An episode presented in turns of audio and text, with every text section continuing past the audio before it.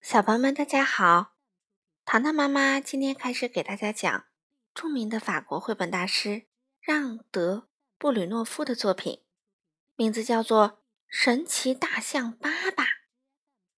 今天我们讲第一本《小象流浪记》，由张奥飞翻译。在一片浓密的大森林里，生活着一只名叫巴巴的小象。他在妈妈的呵护下过着无忧无虑的日子。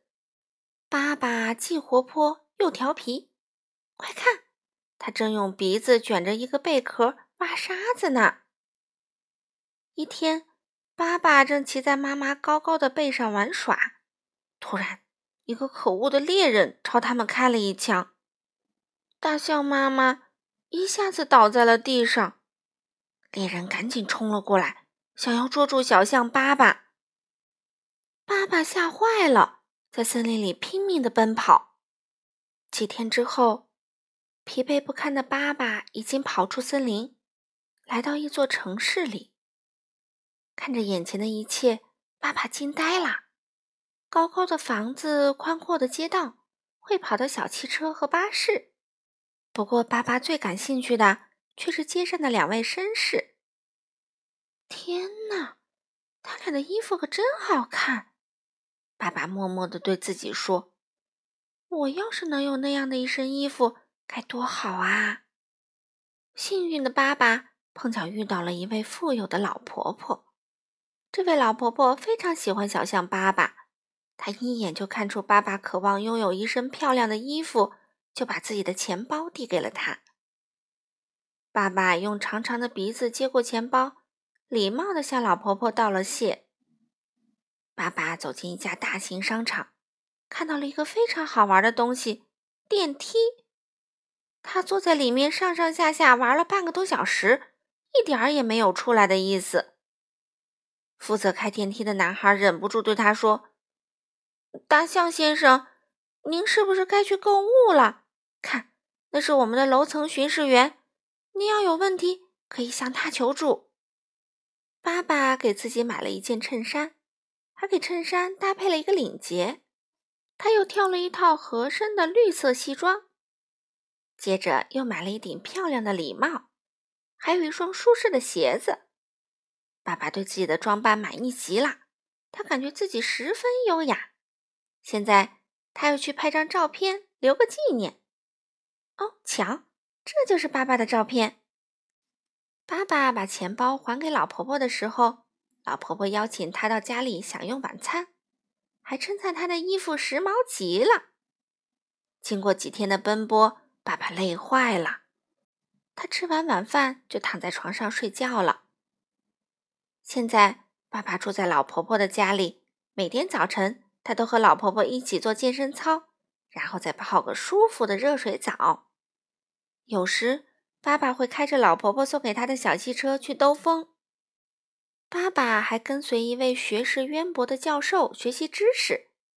他上课的时候很认真，功课也做得非常好。老师说他是个很棒的学生，而且进步飞快。每天晚饭后，爸爸就会把自己在森林里的生活讲给老婆婆和他的朋友们听。转眼，爸爸已经在老婆婆家生活了两年。从前那只调皮的小象也长成了大象。虽然在老婆婆家过得很舒适，但有时爸爸也会不开心，因为他非常想念大森林，还有死去的妈妈。一天，爸爸和老婆婆在路上散步，只见两只似曾相识的小象冲着他跑了过来。天哪！爸爸吃惊地对老婆婆说。是亚瑟和赛斯，我的表弟和表妹。此时，森林里的大象们正大喊着亚瑟和赛斯的名字，到处寻找他俩。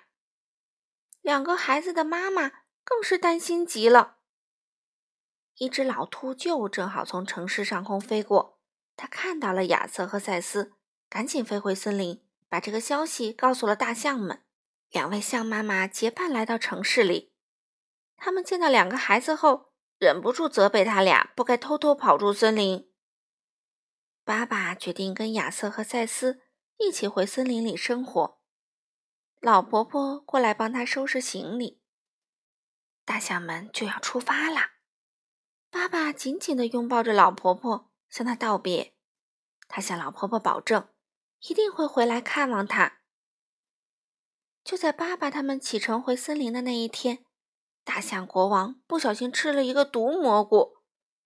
毒蘑菇的毒性很强，大象国王病得十分严重，没过多久就去世了。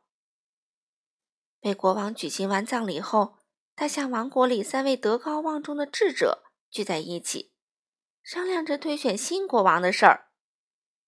瞧，戴眼镜那位就是最年长的智者科尔斯。突然，他们听到一阵喧闹声，原来是爸爸开着小汽车回到了森林，所有的大象都跟在汽车后面欢呼呢。科尔斯认为。爸爸在大城市里生活过，见多识广，便推广他做新国王。其他大象纷纷表示赞同。就这样，爸爸成了大象王国的新国王。他的未婚妻赛斯，哦，他俩在回来路上订了婚，成了大象王国里的王后。爸爸决定在下个星期天举办结婚典礼和加冕仪式。他让丹峰驼去趟城里。帮他和赛斯买几件漂亮的结婚礼服，又让鸟儿们去邀请森林里的动物来参加狂欢盛典。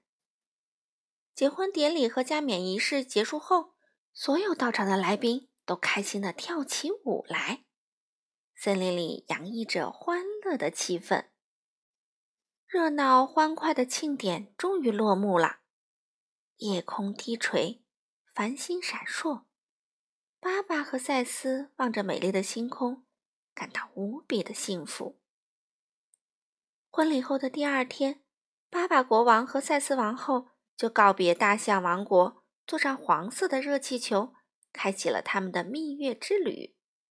相信这定会是一段奇妙而有趣的旅程。